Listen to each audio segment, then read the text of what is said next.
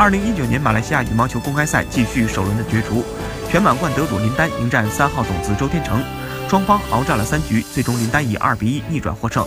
在此前，林丹孤独求败，所向披靡。而从去年开始，一轮游的困境始终缠绕着他。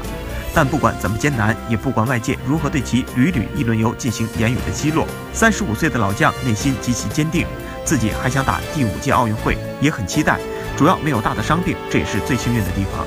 虽然此次大马没有见到老友李宗伟，但林丹的话语流露出对他的挂念，期盼和这位老对手相约在东京赛场。